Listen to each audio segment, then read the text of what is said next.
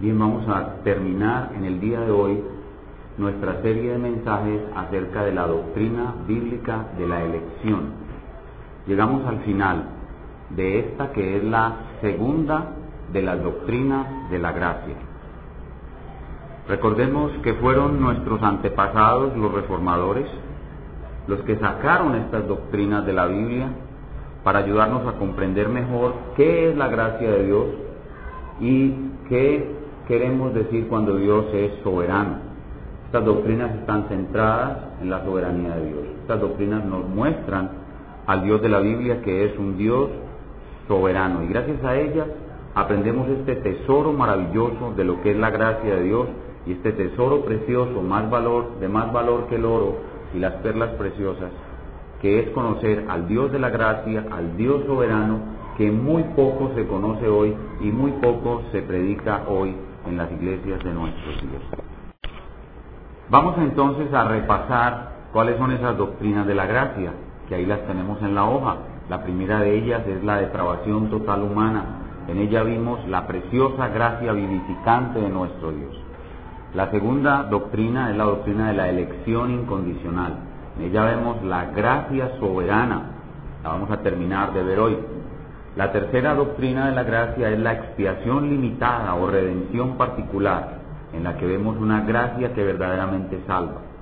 La cuarta de estas doctrinas es el llamamiento eficaz, lo que estaba orando nuestro amado hermano Barry hace un momento, un llamamiento eficaz que es que nos, que nos salvó y nos ha mantenido hasta hoy, y es lo que llamamos la gracia irresistible. Y la última de esas doctrinas es la perseverancia final de los santos, que nos muestra que la gracia que Dios nos dio es eterna, no puede morir, es para siempre. Ya vimos entonces la depravación total humana. Recordemos que en la depravación total humana aprendimos que el hombre cayó en una corrupción radical, en una incapacidad total y en una responsabilidad absoluta por lo que le pasó. Y hoy vamos a terminar de ver la elección incondicional. Vamos a mirar rápidamente el bosquejo de nuestro estudio de esta gloriosa doctrina. Lo primero que estudiamos en esta serie de mensajes es que la Biblia enseña la elección. Vimos con lujo de detalles cuántos, muchos versículos trae la Biblia sobre esta doctrina maravillosa de la elección. Lo segundo que vimos fue el contexto de la elección, cuándo y cómo se realizó y conocimos algo muy especial que es el Consejo Eterno de Redención. Allí se gestó nuestra elección, en el Consejo Eterno de Redención. Lo tercero que vimos fueron las características de la elección, vimos tres, que es incondicional, que es particular y que es soberana. El cuarto punto que vimos fue los medios y la elección, la relación que existe entre los medios y la elección. Ninguno se va a salvar si no es por los medios que han sido elegidos para salvar a los elegidos. Lo quinto que vimos fue la no elección, la cual recordamos con este término teológico que aprendimos, que es la reprobación, es decir, si hay unos elegidos, hay unos que no son elegidos, y para recordarlos los llamamos con este término teológico reprobados. En el día de hoy vamos a terminar viendo las objeciones a la doctrina de la elección, de las cuales ya vimos algunas lo que vamos a hacer el día de hoy, pues resultará en algunas de las objeciones que ya vimos un repaso, pero vamos a añadir otras, otras objeciones que nos ayudarán a entender mejor el tema y a defender mejor esta doctrina, porque nos vamos a encontrar con muchas personas que la rechazan. Entonces, mientras más preparados estemos para dar defensa con mansedumbre de la fe que hay en nosotros, muchísimo mejor. Y finalmente, el número 7 que veremos hoy serán las aplicaciones prácticas a la doctrina bíblica de la elección. Comencemos diciendo, para hablar de las objeciones acerca de la doctrina bíblica de la elección, digamos para comenzar que estas objeciones son inevitables. Hermanos, es imposible que cuando se empieza a hablar de un Dios soberano que reparte su gracia soberanamente, es imposible que no hayan objeciones. ¿Por qué?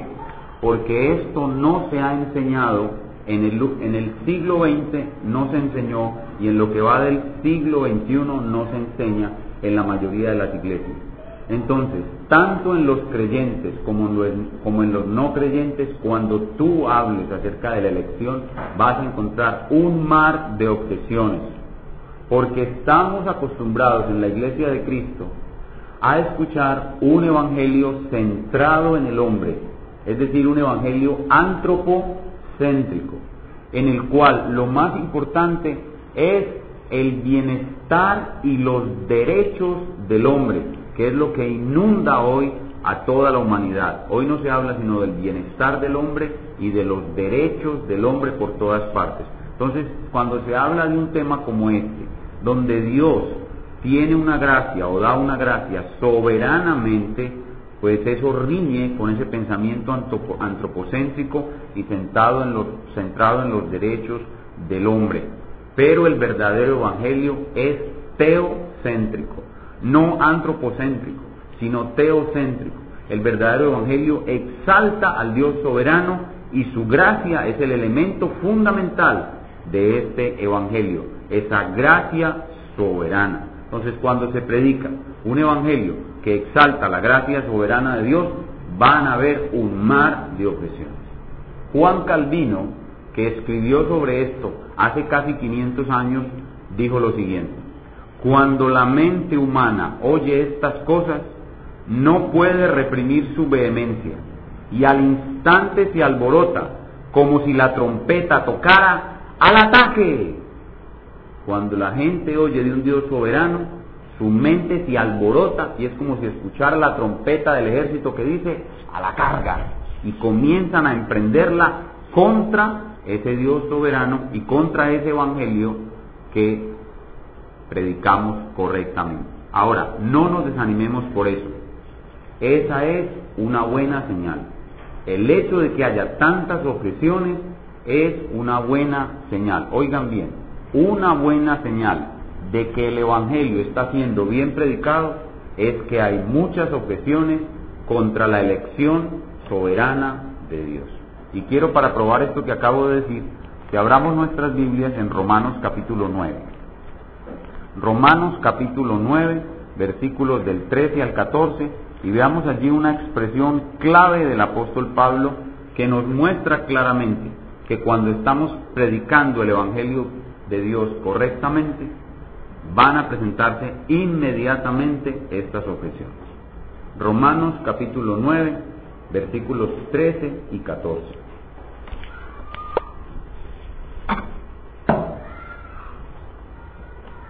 dice el apóstol, como está escrito, a Jacob amé, mas a Esaú aborrecí. Ese es el versículo final de una sección anterior en la cual él presentó claramente la doctrina bíblica de la elección. Y antes que decir ninguna otra cosa, Pablo inmediatamente piensa en las objeciones. Miren el 14. Romanos 9:13 es el que acabo de leer. Y ahora miren el 14. ¿Qué pues diremos? ¿Que hay injusticia en Dios?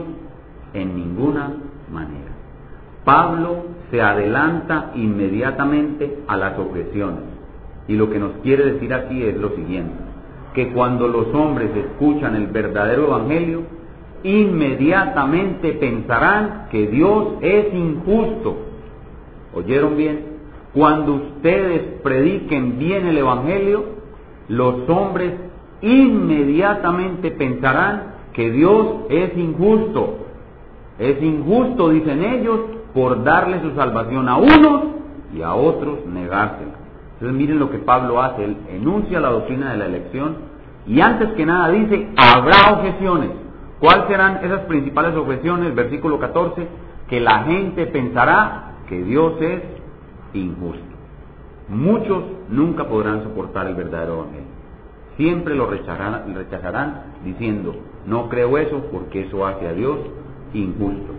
El problema es que las personas que protestan pensando que Dios es injusto, no se acuerdan que Dios es infinito y que nuestra mente es finita y que el Dios infinito que tiene una gracia soberana nunca podrá caber en la mente finita de ningún hombre.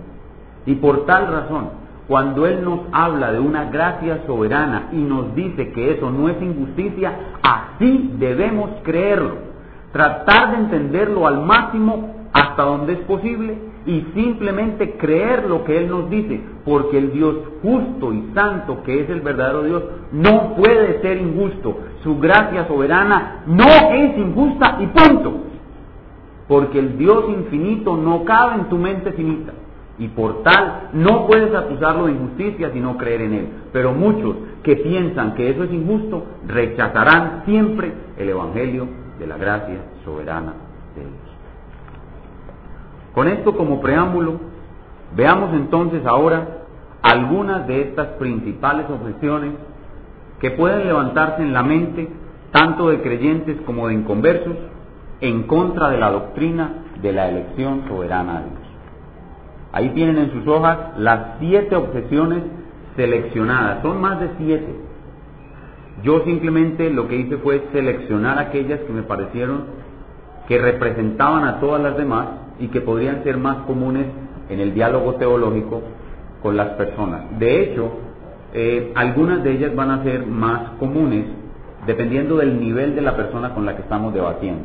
Hay personas que simplemente van a decir que Dios es injusto y que no van a creer eso. Pero hay otros, otros hermanos que tienen un mayor nivel de entendimiento y ellos te van a hacer preguntas más complicadas. Entonces la primera es la más fácil y la última la más difícil. Así las, las organicé, las seleccioné según su frecuencia de posible presentación y según su dificultad. Entonces vamos a ver una a una estas siete principales objeciones que pueden levantarse en la mente del hombre inconverso y del creyente sobre la eh, elección soberana de Dios. Primera objeción. dirían las personas, un Dios justo y bueno no podría excluir a nadie de sus designios salvadores. Esa es la primera objeción. Obviamente lo que dice Pablo en su texto, dirían eso es injusto. Es injusto pensar que un Dios justo y bueno excluya a alguien de sus designios salvadores. ¿Qué respondemos a estas personas basados en la palabra de Dios? Respondemos lo siguiente, hermanos y amigos, que Dios no excluye a nadie de sus designios salvadores. Según aprendimos en estas sermones, ¿Quién fue el que excluyó al hombre de los designios salvadores de Dios? Fue el hombre mismo. Dios no ha excluido a nadie de sus designios salvadores. El hombre mismo se excluyó. Dios le dijo, no comas del fruto y vivirás, es decir, tendrás la vida eterna. Dios le ofreció al hombre la vida eterna y el hombre fue el que se excluyó a sí mismo de ella no Dios. Dios no ha excluido nunca a nadie de sus designios salvadores. Ahora, el trasfondo verdadero de esta objeción está en lo que dijimos en la primera clase. Las personas no pueden evitar comparar al Dios vivo y verdadero con un Padre humano. El problema de la gente es que la gente dice, un Padre justo y bueno nunca le negaría algo bueno que Él tiene a uno de sus hijos caído en desgracia. Eso es lo que los lleva realmente a objetar la justicia de Dios. Porque comparan a Dios con un padre humano. Si un padre humano tiene algo bueno que su hijo caído en desgracia necesita, un padre humano no se lo negaría. Pero ¿qué hemos dicho? ¿Qué enseña la escritura? Que Dios no es hombre, que sus pensamientos son más altos que nuestros pensamientos y que si bien Dios en algo se parece a nosotros, porque nosotros llevamos su imagen, perdón, esto que dije es un error, no es que Él se parece a nosotros, es que nosotros nos parecemos a Él. Pero si, si nosotros nos parecemos a Él porque llevamos su imagen en muchas cosas, hermanos, en muchas cosas Dios no es como nosotros. Dios no es hombre. Nosotros nos parecemos a Él en unas cosas, pero en otras Él es totalmente santo, totalmente distinto. Entonces, aquí no hay ninguna injusticia. Dios no está excluyendo a nadie de sus designios salvadores. El hombre se excluyó a sí mismo y no compares a Dios con un Padre humano, porque Él no es como los hombres. Sus pensamientos son más altos que los nuestros. Y aunque no sabemos la razón por, qué le negó su salvación a muchos de sus hijos, esa, de, sus, criaturas, esa razón es santa, justa y buena. Y cuando en el, cuando en el cielo la podremos entender, vamos a aplaudirla y a darle gracias a Dios por su bondad. Segunda objeción. La segunda objeción también viene siendo un repaso. Dice la segunda objeción, si hay elección, entonces no hay libre albedrío. Si hay elección, entonces no hay libre albedrío. Y el razonamiento de nuestros objetadores sería el siguiente. Si Dios elige desde antes de la fundación del mundo quienes se van a salvar y depende de esa elección y de los medios que Dios da para esa salvación, entonces, ¿dónde queda lo que hemos aprendido sobre el libre albedrío? ¿Dónde queda lo que hemos aprendido sobre el libre albedrío? Precisamente ahí está el problema, que lo que hemos aprendido sobre el libre albedrío es un error. La falsa doctrina o el mito del libre albedrío nos ha enseñado que el hombre tiene su destino en sus propias manos y que ni siquiera Dios puede meterse en la libertad del hombre. El mito del libre albedrío nos enseña cosas equivocadas sobre lo que es la verdadera libertad y sobre cómo funciona el, libre, el albedrío humano. Hermanos, amigos, aprendimos con suficiencia que el hombre en su estado caído no tiene libre albedrío. Adán tenía libre albedrío, pero la descendencia de Adán no lo tiene. El albedrío del hombre es un esclavo, como dice Juan 8:32, conoceréis la verdad y la verdad os hará libres.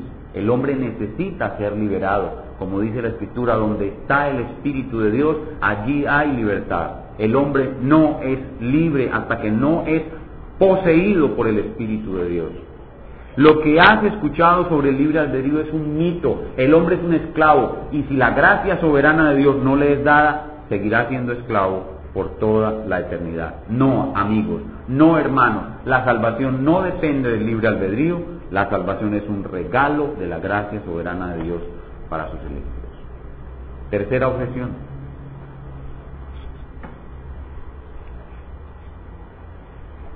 Si Dios da su salvación solo a sus escogidos, ¿eso no es hacer acepción de personas? De nuevo, esto también resulta un repaso de lo que ya vimos. En la palabra de Dios hay una expresión que dice que Dios no hace acepción de personas. Pero si miras esta expresión en toda la Biblia, y esto que estoy diciendo es un desafío, vea una concordancia, busca la palabra acepción y revisa todos los versículos. Yo lo hice y, te, te convencerás. Busca todos los versículos donde dice acepción de personas y te vas a dar cuenta que en todos ellos se está hablando acerca de la justicia de Dios. Cuando la, Biblia dice que Dios no hace acepción de personas, se refiere a la forma como Dios administra su justicia. Y lo que quiere decir acepción de personas es que Dios no respeta a nadie. Él no hace preferencia por el rico por ser rico, ni por el pobre por ser pobre. al rico no le pasa su pecado por ser rico. Dios no respeta a los ricos. Ustedes saben que nosotros los humanos todos respetamos a los ricos. Cuando llega un rico a la congregación, ¿qué es lo que todo el mundo hace? Todo el mundo respeta al rico. Pero ¿qué quiere decir acepción de personas? Que Dios no respeta al rico. Dios no respeta al rico y no le pasa sus pecados por ser rico. Pero tampoco le tolera el pecado al pobre por ser pobre. El pobre no puede decir, Dios, yo robé porque tenía hambre, porque era pobre. No. Dios no, Dios no respeta al rico por ser rico, ni le tolera al pobre por ser pobre. Eso es lo que significa hacer acepción de personas. Entonces, en la Biblia existen esas dos expresiones. Cuando se habla de la justicia de Dios, se dice que su justicia es sin acepción de personas. Pero cuando se habla de la misericordia de Dios, se dice de su misericordia, tendré misericordia del que tendré misericordia. Y en otro lugar dice, no me es lícito hacer lo que quiero con lo mío, ¿O tienes tu envidia porque yo soy bueno? Eso entonces no es hacer acepción de personas. Hacer acepción de personas es cuando hay una persona que tiene más mérito que yo para ocupar un cargo. Hay una persona que tiene más mérito que yo para ocupar un cargo. Y otra persona que tiene autoridad arbitrariamente, pasando por alto mi mérito, lo que yo gané para obtener ese cargo, se lo da a otro que no lo merece. Eso es hacer acepción de personas. Pero ¿por qué en la salvación no hay acepción de personas? Porque en la salvación ningún pecador tiene mérito. Todos tienen demérito. Hay dos palabras, estoy usando dos palabras. Estoy usando la palabra mérito, la palabra de mérito, de mérito, o sea, indignidad. ¿Qué pasa? ¿Por qué Dios no hace acepción de personas? Primero porque es la forma como administra su justicia, no la misericordia. Y segundo, porque hacer acepción de personas es darle a una persona que no tiene mérito lo que merece otro que sí lo tiene. Eso es hacer acepción de personas. Pero en la salvación, ¿por qué no hay acepción de personas? Porque nadie tiene mérito. Dios no le debe su salvación a nadie. Ningún pecador tiene derecho a salvarse. Ustedes saben por qué la gente se molesta tanto con estas doctrinas, y esto no lo mencioné en los sermones. Es por la democracia. La democracia es algo muy bueno, muy bueno. Gloria a Dios por la democracia. Pero ¿saben qué ha pasado en la democracia? Que todo el mundo pelea por sus derechos. Entonces la gente, cuando está imbuida de ese sentimiento de buscar sus derechos, creen que los pecadores miserables que vinieron a ser pecadores inmundos después de la caída tienen algún derecho ante Dios. El pecador no tiene ningún derecho. Dios no le viola ningún derecho al pecador cuando lo condena al infierno. Por eso en la parábola dice, amigo, ¿no conveniste conmigo en un denario? Yo no te hago injusticia, toma lo que es tuyo y vete. Dios no hace injusticia cuando condena a un pecador, porque el pecador no tiene ningún derecho. Entonces las personas que objetan esta doctrina han sido influenciadas por la democracia y por esa lucha constante por los derechos de todos y creen que el pecador inmundo tiene algún derecho con Dios y por eso creen que hace acepción de personas, pero Dios no hace acepción de personas porque el pecador no tiene ningún derecho ante Dios. Cuarta objeción. La elección de unos y la reprobación de otros no hace a Dios un monstruo que creó a muchos para condenarlos al más horrible castigo. Repito, la elección de unos y la reprobación de otros no hace a Dios un monstruo que creó a muchos, o sea, los reprobados, para condenarlos al más horrible castigo. Tres veces no y definitivamente no. Dios no creó al hombre, a ningún hombre, ni siquiera al reprobado, para condenarlo. Dios creó a todas sus criaturas para su gloria. Los reprobados terminando, terminaron glorificando su justicia por su propia culpa. Ellos fueron los que terminando, terminaron glorificando a Dios en su ira. Pero Dios no es el culpable de la, de la de la caída ni de la condenación de los reprobados. Los culpables son los mismos hombres. Y aquí los remito a que recordemos el, el mensaje que dimos sobre la responsabilidad absoluta. Creo que en ese mensaje quedó absolutamente claro que la caída y por tanto la condenación del hombre no procede de Dios. Ahorita estábamos leyendo la lectura en primera de Juan, la lectura inicial, y justo en el momento que la leí, el Espíritu Santo me mostró algo que no había visto en la preparación del mensaje. Cuando leemos en primera de Juan 2.17, dice que el, eh, la, vamos a mirarlo, yo lo voy a mirar, no lo busco. Dice que el mundo, el mundo pasa y sus deseos. Y luego dice, en primera de Juan 2.17, y luego dice, el mundo pasa y sus deseos, perdón, en Juan 2.15, en Juan 2.16. Porque todo lo que hay en el mundo, los deseos de la carne, los deseos de los ojos y la vanagloria de la vida, dice, no proviene del Padre. Los deseos de los ojos, o sea, los deseos pecaminosos de los ojos. Los deseos de la carne, los deseos de pecaminosos de la carne. La vanagloria de la vida, que dice el, el apóstol Juan, eso no proviene del Padre, hermanos. Eso no llegó al mundo por causa de Dios. Eso no proviene del Padre, sino del mundo, o sea, del mismo hombre. Por eso Dios no creó a hombres para condenarlos. Ellos mismos trajeron esa condenación. Dios no es un monstruo, Dios no es el culpable. Ahora recordemos el canto de redención.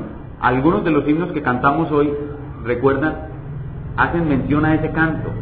Entonaremos el canto eterno de redención, cantaremos el canto de salvación. ¿Y qué es lo que dice el canto eterno de redención? A ver si lo recuerdan. Dice, justos y verdaderos son tus caminos, Ese es el canto eterno de redención. Por toda la eternidad estaremos cantando que la salvación es de Jehová y la condenación pertenece al hombre. La corrupción no procede del Padre, entiendan. Y por eso Dios no es un monstruo que creó a hombres para condenarlos. Los hombres se condenaron a sí mismos. Quinta objeción. Quinta objeción. Dirán nuestros opositores, nuestros contradictores, la elección no induce a los escogidos a despreocuparse de la santidad y a la vez induce a los reprobados a la desesperación? Esta pregunta tiene dos partes. La primera parte es si la doctrina bíblica de la elección no hace que los escogidos se relajen en cuanto a la búsqueda de la santidad. ¿Y qué respondemos a esto? Imposible. Imposible. Porque incluso en el libro del Éxodo, que estamos estudiando el domingo en la mañana, vemos que una vez el águila saca al pueblo redimido, lo lleva a dónde? Lo lleva al monte de la santidad. Es decir, elección y santidad son dos cosas que van de la mano. De hecho, el apóstol Pedro dice, elegidos para obedecer. ¿Recuerdan esa, frase en la primera de Pedro capítulo 1? Dice, elegidos según la presencia de Dios para obedecer. Es decir, todo elegido vive para obedecer la palabra de Dios. Es decir, elección y santidad son dos cosas inseparables. De tal suerte que si alguna persona en este mundo se cree un elegido de Dios, pero descuida la santidad y no vive en santidad, el tal probablemente se está autoengañando. El elegido de Dios, es más, sabe que es elegido porque ve que su vida es una vida de santidad. Dice la Escritura que sin santidad nadie verá al Señor. ¿Quiénes verán al Señor? Sus elegidos. ¿Y qué requieren sus elegidos para ver al Señor? Santidad. Sin santidad nadie verá al Señor. Entonces las personas que dicen, nosotros en nuestra iglesia no predicaríamos eso nunca, porque cuando empecemos a predicar eso, la gente va a empezar a andar como les da la gana y a no cumplir los mandamientos de Dios. Eso es todo lo contrario. Cuando tú comiences a predicar sobre la elección, las personas van a querer santificarse más. Y es todo lo contrario. ¿Por qué? Porque no hay elección sin santificación. La segunda parte de la pregunta dice que si al hablarle a las personas de, de la reprobación, eso no haría que los reprobados entren en desesperación. Oigan bien, que cuando estemos predicando en alguna parte, y estas doctrinas no son para estarlas predicando todo el tiempo y a toda hora, pero en algún lugar estamos predicando sobre la reprobación y hay gente allí inconversa.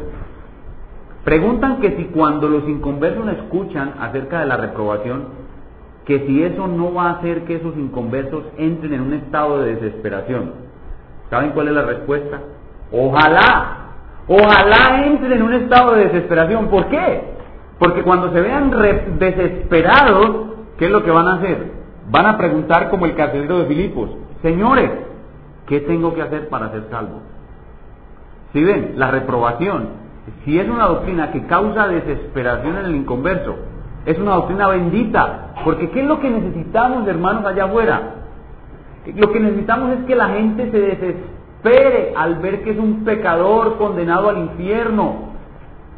Ellos están dormidos en su pecado y no están preocupados por su horrible situación. Como decíamos en algún entonces, los pecadores son como un borracho que se queda dormido en los rieles de un tren. Y usted va y lo despierta porque viene el tren y en vez de darle las gracias se enoja con usted. Ojalá hubiera algo que me hiciera sentir desesperado por su salvación. Si eso fuera la doctrina bíblica de la reprobación, bendita sea. No, no tenemos miedo de hablar de la reprobación. Ahora, ¿eso le causará un temor exagerado al creyente? habrá, ¿Habrá por algún creyente pensando, ay, ¿será que yo soy un reprobado? Si es así, eso va a hacer que el creyente se esfuerce más por hacer firme su elección. De tal suerte que la doctrina, ni la de la elección afecta la santidad del creyente, ni la de la reprobación, la vida del creyente o la salvación del incrédulo. Al contrario, el incrédulo al escuchar que puede ser reprobado, puede sentirse desesperado y así de esa manera realmente al Señor.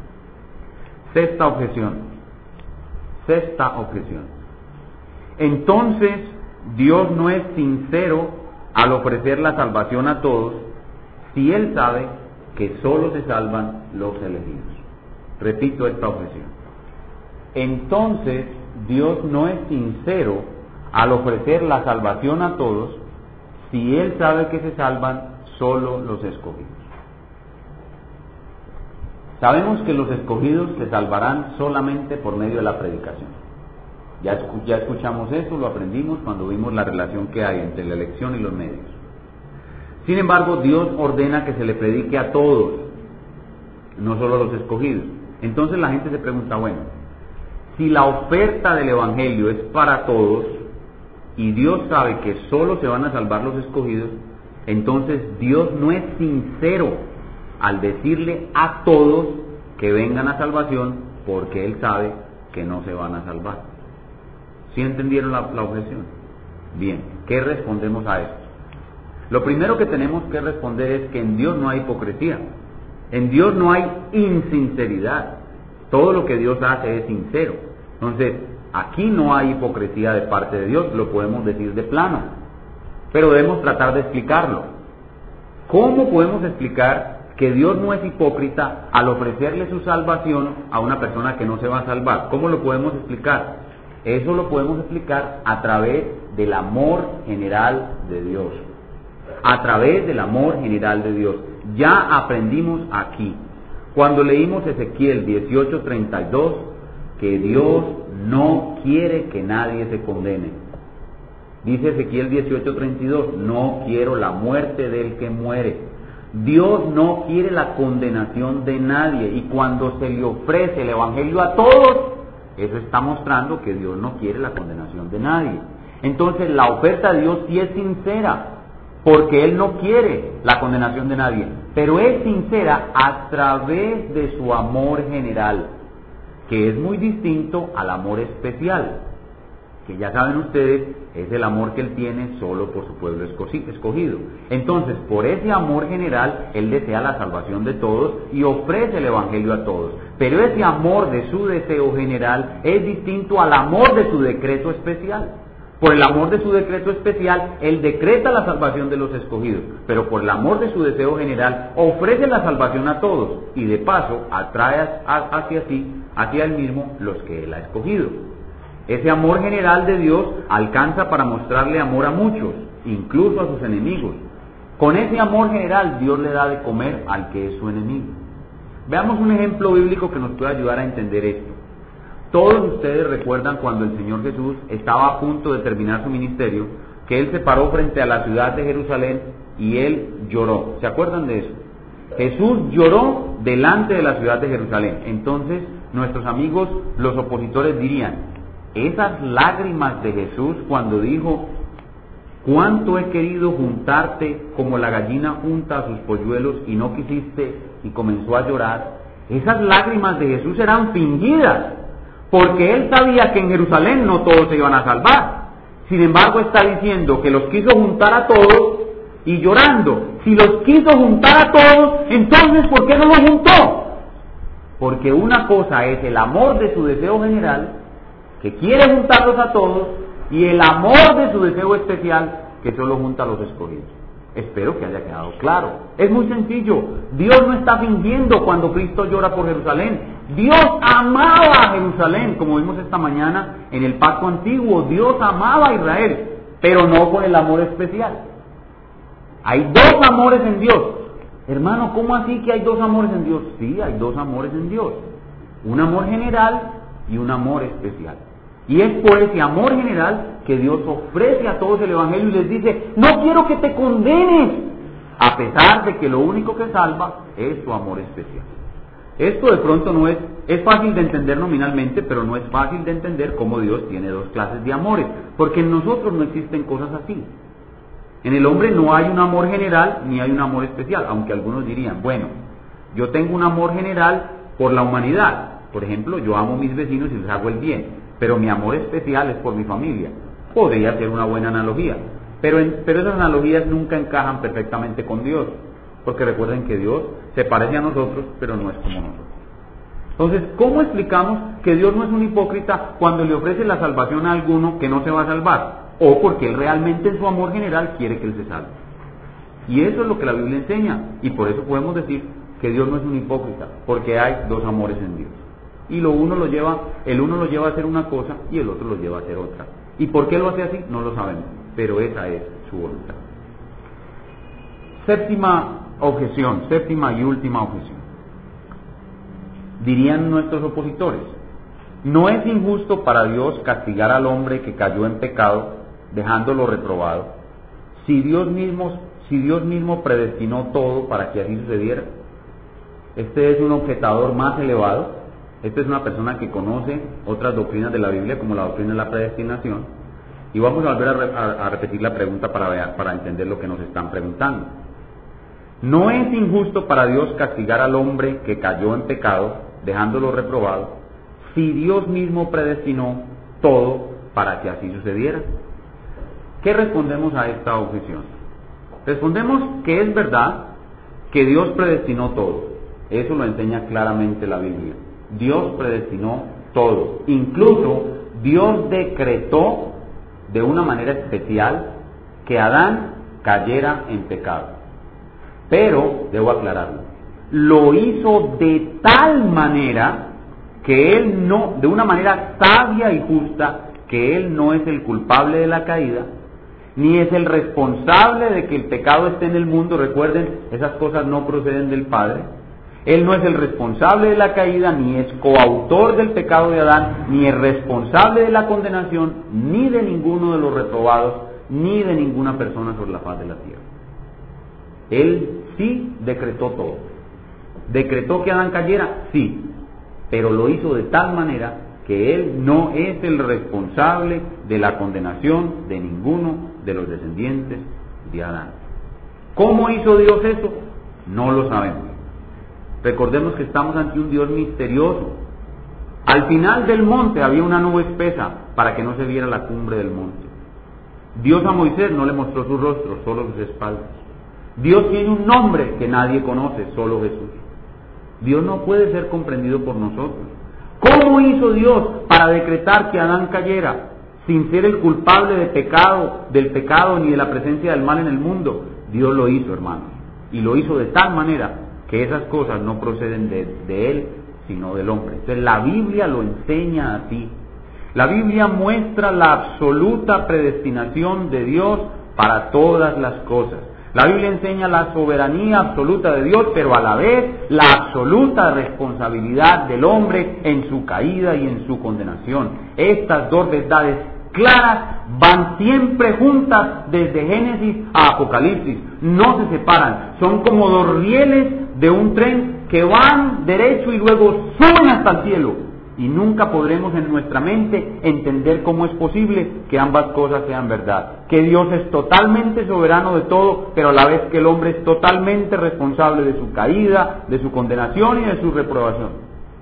Algunos teólogos han acuñado un término teológico que también existe en la, en la ciencia eh, humana, que es el término antinomia no es lo que ya les he enseñado en el pasado sobre antinomianismo. Antinomianismo es ir contra la ley de Dios. Esta antinomia es una figura, es una figura, eh, bueno, no sé explicarla muy bien. Lo cierto es que aquí les voy a colocar en las hojas, tienen una tarea y es leer la exposición que hace el doctor J. I. Packer de la antinomia, es una hoja por lado y lado, ustedes deben leer la explicación que el doctor Packer hace de antinomia. Entonces, ¿qué es la antinomia? La antinomia es la clara enseñanza de la Biblia, de que Dios es soberano en todo, decretó todo, predestinó todo, pero lo hizo de tal manera que Él no es el culpable de la reprobación de los reprobados. El hombre es culpable. Estas cosas no proceden del Padre, estas cosas proceden del mismo hombre. Yo creo que estas son las objeciones más frecuentes y más fuertes que hemos de tener que enfrentar en nuestra vida cristiana con las personas que se oponen a la reprobación. Ahora pasemos a nuestro séptimo y ah, perdón, a la elección. Pasemos a nuestro séptimo y último punto, que será sobre aplicaciones prácticas de la doctrina de la elección. Aplicaciones prácticas de la doctrina de la elección. La primera aplicación práctica de la doctrina de la elección es que la doctrina de la elección tiene que estar en la confesión de fe de una buena iglesia. Una iglesia que se diga bíblica, una iglesia que se diga que predica todo el consejo de Dios, debe incluir la doctrina bíblica de la elección. Las iglesias que no tienen la doctrina bíblica de la elección en su confesión no son iglesias buenas, completas. Les falta algo del consejo de Dios. Nosotros no tenemos ningún temor de decirle a todo el mundo que nosotros creemos esta doctrina. De hecho, voy a leerles lo que dice nuestra confesión de fe en el capítulo 3, párrafos del 3 al 7, que viene siendo un resumen doctrinario de todo lo que hemos dicho, dicho en estas seis semanas. Leo la confesión de fe de Londres de 1689 y les ruego que escuchen con atención.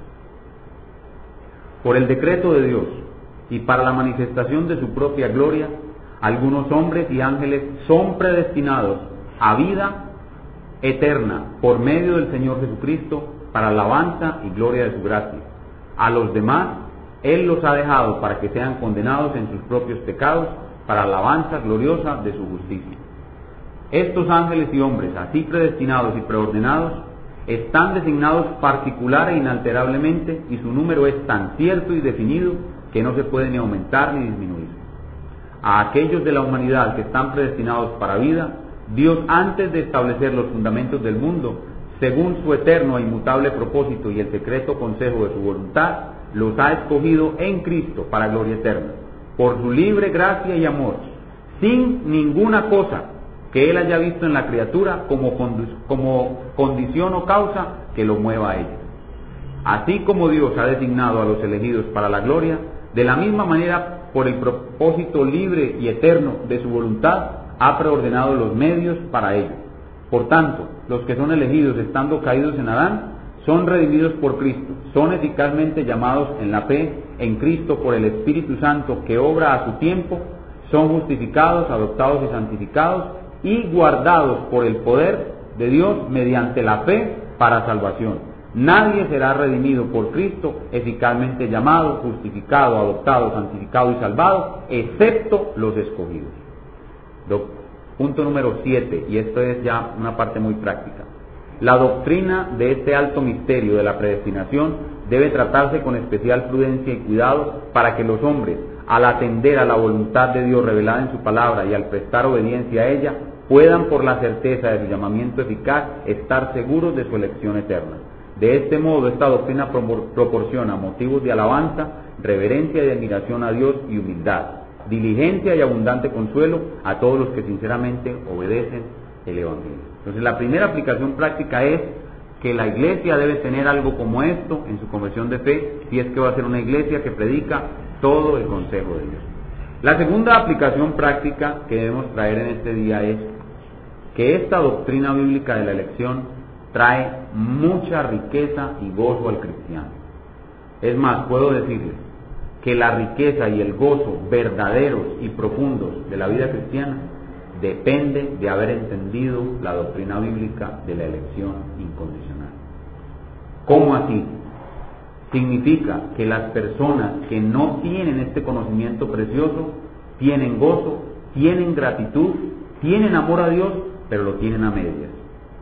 Es decir, que las iglesias que no disfrutan del conocimiento de la doctrina bíblica de la elección tienen medio gozo, tienen medio amor, tienen media gratitud hacia Dios. Miren este ejemplo.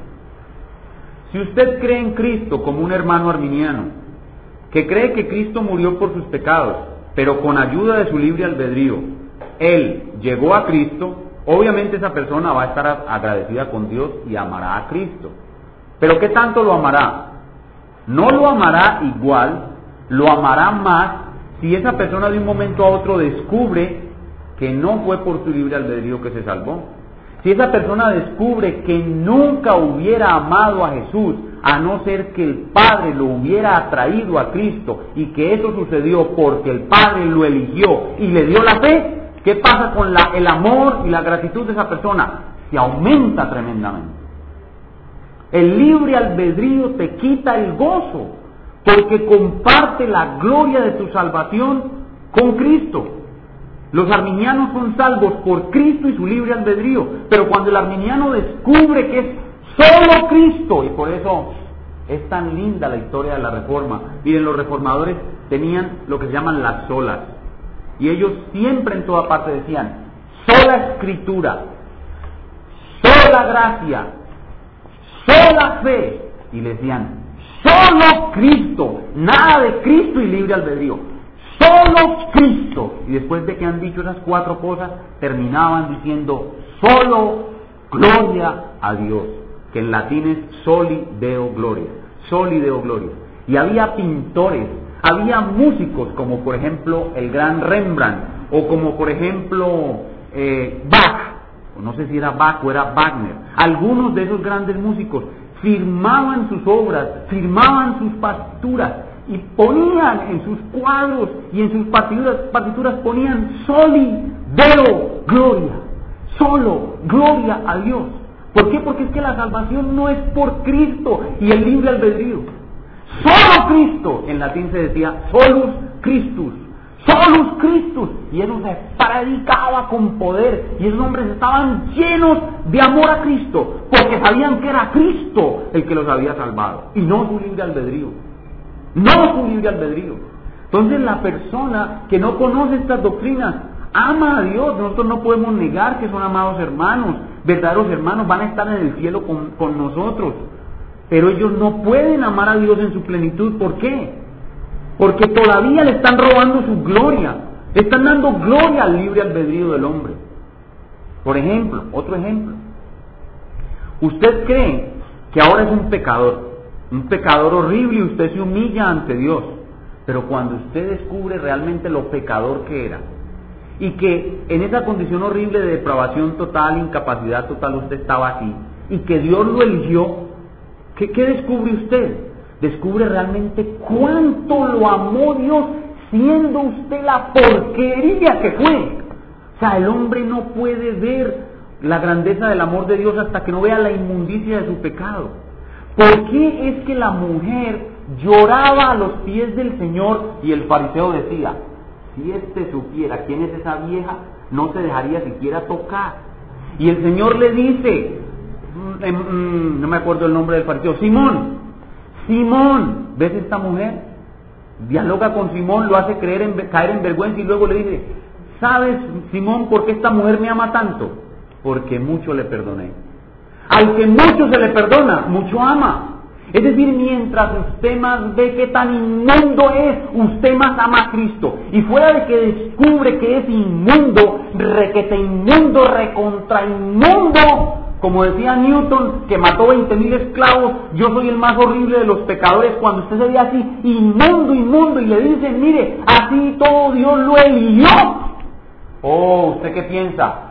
Oh amor de Dios, tu inmensidad el hombre nunca podría contar. Si fuera tinta todo el mar y el universo un gran papel, si cada hoja un pincel y cada hombre un escritor, nunca podrían describir el gran amor de Dios que amó a una basura como yo. No conocen el amor de Dios sino a la mitad. No aman a Cristo sino a la mitad, hermanos. Porque no entienden qué tan depravados eran, ni entienden el amor electivo de Dios. No lo entienden. Esta doctrina es demasiado práctica. Esta doctrina es la base de tu amor a Dios. Esta doctrina es la base de tu humillación ante Dios. Esta doctrina es la base de tu gratitud, esta doctrina es la base de tu humildad. Tu gozo, tu humildad y tu amor van a ser levantados a la enésima potencia cuando entiendas la gloriosa doctrina de la elección soberana de Dios. Y debemos terminar simplemente diciéndole a nuestros amigos que nos visitan, amigos amados, ya han visto ustedes cuán grande es el amor de Dios. ¿Qué esperan para venir a Cristo? ¿Qué esperan para venir a Él? Ya ustedes han visto cuán inmundos son sus pecados. Ahora, por favor, miren la cruz. En la cruz Cristo murió para salvar a pecadores inmundos como ustedes. No se detengan más. A acérquense a esa cruz. Díganle al Señor que les perdone Invítenlo a sus corazones, recibanlo en sus corazones. Amigos, sean salvos en Cristo hoy mismo. Sean dichosos, felices, conozcan el amor de Dios. Él los está esperando y los está llamando. Y también los jóvenes, los jóvenes de nuestra iglesia que aún no han venido a Cristo.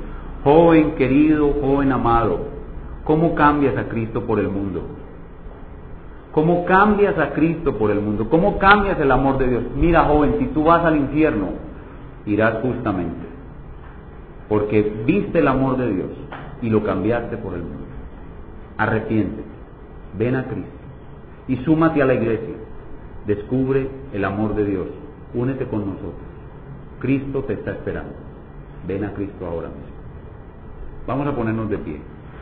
Vamos a terminar en oración.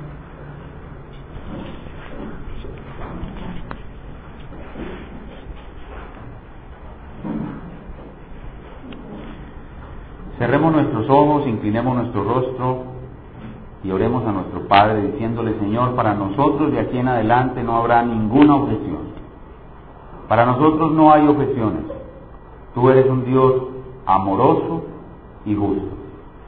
Nosotros creemos en tu gracia soberana y te pedimos que cada día más nos muestres tu gran amor. Que podamos entender cuán depravados éramos y cuán grande es el amor con que tú nos rescataste. Muéstranos, Señor, las dos cosas. Nuestra gran depravación y tu gran amor electivo, el amor que nos eligió y nos salvó. Es un amor incomparable, es un amor incomprensible, es un amor que va más allá de nuestra mente, un amor que sobrepuja nuestro entendimiento. Su anchura, longitud, profundidad y altura depende de que entendamos esta doctrina y por eso te pedimos que nos ayudes a entenderla más. Que esta no sea la última vez, a pesar de que en la iglesia no se vuelva a predicar directamente esta doctrina, nosotros nunca dejemos de meditar en ella y aprenderla, porque ella es una fuente gloriosa de amor a Dios, de humildad, de gratitud y de gran gozo. Gracias Padre por esta doctrina hermosa. Y ahora te pedimos, Señor, primero que, todo por nuestros jóvenes, aquellos que despreciando tu amor maravilloso se van para el mundo, te pedimos que les des el arrepentimiento y la fe que necesitan para venir a Cristo. Y te pedimos por nuestros amigos que hoy nos visitan, para que ellos también vean tu glorioso y maravilloso amor. Y que viendo tu amor maravilloso y glorioso, vean también las inmundicias de ropa con que están vestidas y le digan a Cristo con lágrimas, Cristo, límpiame mi inmundicia, quítame estos harapos y vísteme de tu gloria. Yo quiero ser tuyo, Señor Jesús. Que nuestros amigos le digan a nuestro amado Redentor, yo quiero ser tuyo, te entrego mi vida, te entrego mi corazón. Padre, y no solamente ellos los que están aquí, sino en todo Quibdó, permítenos proclamar el gran amor de nuestro maravilloso Salvador. Llévanos a estos elegidos, Señor. Haznos instrumentos tuyos para llegar a ellos.